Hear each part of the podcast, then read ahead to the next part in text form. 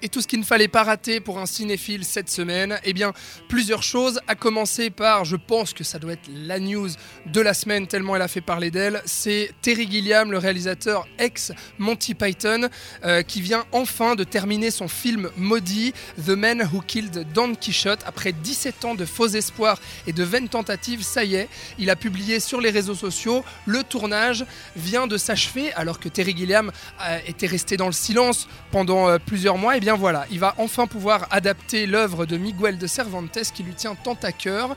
Euh, donc le tournage va passer en post-production ensuite. Euh, et puis pour une sortie, on ne sait pas encore quand. On l'attend un petit peu ce film, Thomas? Disons que c'est le problème avec ces gros films maudits, c'est qu'on on, parle beaucoup d'eux parce qu'ils ne se font pas.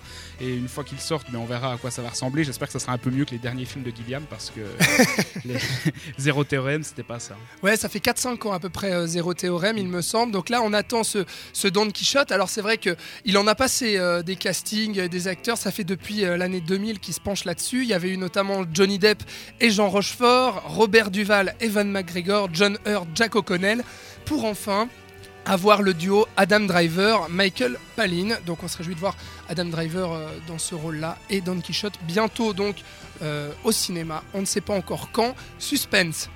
On vous en parlait euh, la semaine dernière, c'était moi il me semble qui vous en parlait de Neil Blomkamp, le réalisateur sud-africain euh, novateur dans la science-fiction, si j'ose dire, avec une certaine patte reconnaissable euh, quand même, qui avait fait Elysium et puis District 9, eh bien confirme, pardon, la mort du projet Alien 5. Souvenez-vous, eh bien il devait tourner la suite de cette, de, cette saga Alien qui a été finalement reprise par Ridley Scott lui-même, lui qui était à l'initiative de la saga en 79 pour faire son fameux Alien Covenant qui est dans les salles en ce moment. Et finalement, bah, ça a mis à mal le projet Alien 5 de Neil Blomkamp qui devait réunir normalement Sigourney Weaver. Dommage pour ce Alien 5 finalement enterré ou pas?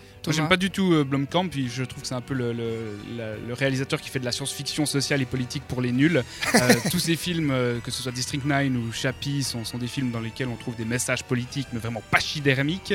Par contre, pour Alien, il avait réussi à susciter mon, ma curiosité, en tout mm. cas, parce qu'il y avait eu des artworks et puis des costumes qui avaient été divulgués.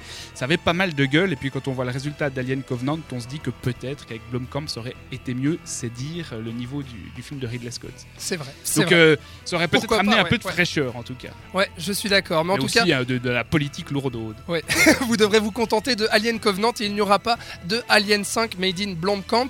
Par contre, euh, si vous voulez entendre parler du monsieur, eh bien, il y aura bientôt ses courts-métrages Oats, série de courts-métrages de science-fiction qui seront publiés sur sa propre page de streaming. Et puis, il avait lancé aussi, il vient de lancer un studio, euh, quelque chose d'assez révolutionnaire où il donne euh, carte blanche aux réalisateurs qui travailleraient pour, pour ce studio-là. Il l'a annoncé. il ah y a oui, d'accord, j'ai pas entendu ça. Donc euh, ça a fait un peu le buzz avec une vidéo sur le net où il, ouvre un studio de production euh, avec une liberté créatrice, créatrice totale pour les réalisateurs qui travaillent.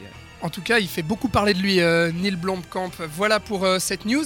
Et on termine avec une dernière en rapport avec notre film de la semaine, Wonder Woman, puisque le film, ça y est, est déjà un carton. En tout cas, on peut l'appeler un carton, puisqu'il a fait un démarrage extraordinaire pour son premier week-end. 100 millions de dollars de recettes rien qu'aux États-Unis, puisque le film est sorti vendredi dernier.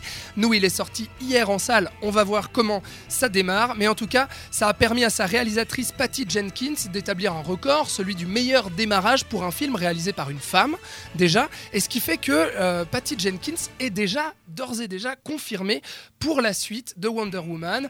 Euh, rien n'est révélé dessus, aucune, ébauche de scénario, de, de, date de tournage ou autre. Mais ça y est, elle est engagée pour faire Wonder Woman 2. Qu'est-ce que t'en penses, Thomas? Euh, pas grand chose.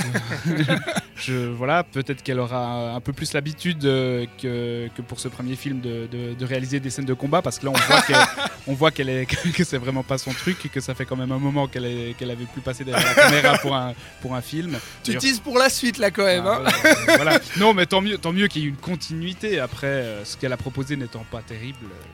Eh ben on va voir ça ensemble. On va en débattre de Wonder Woman. C'est dans un instant dans 7ème art.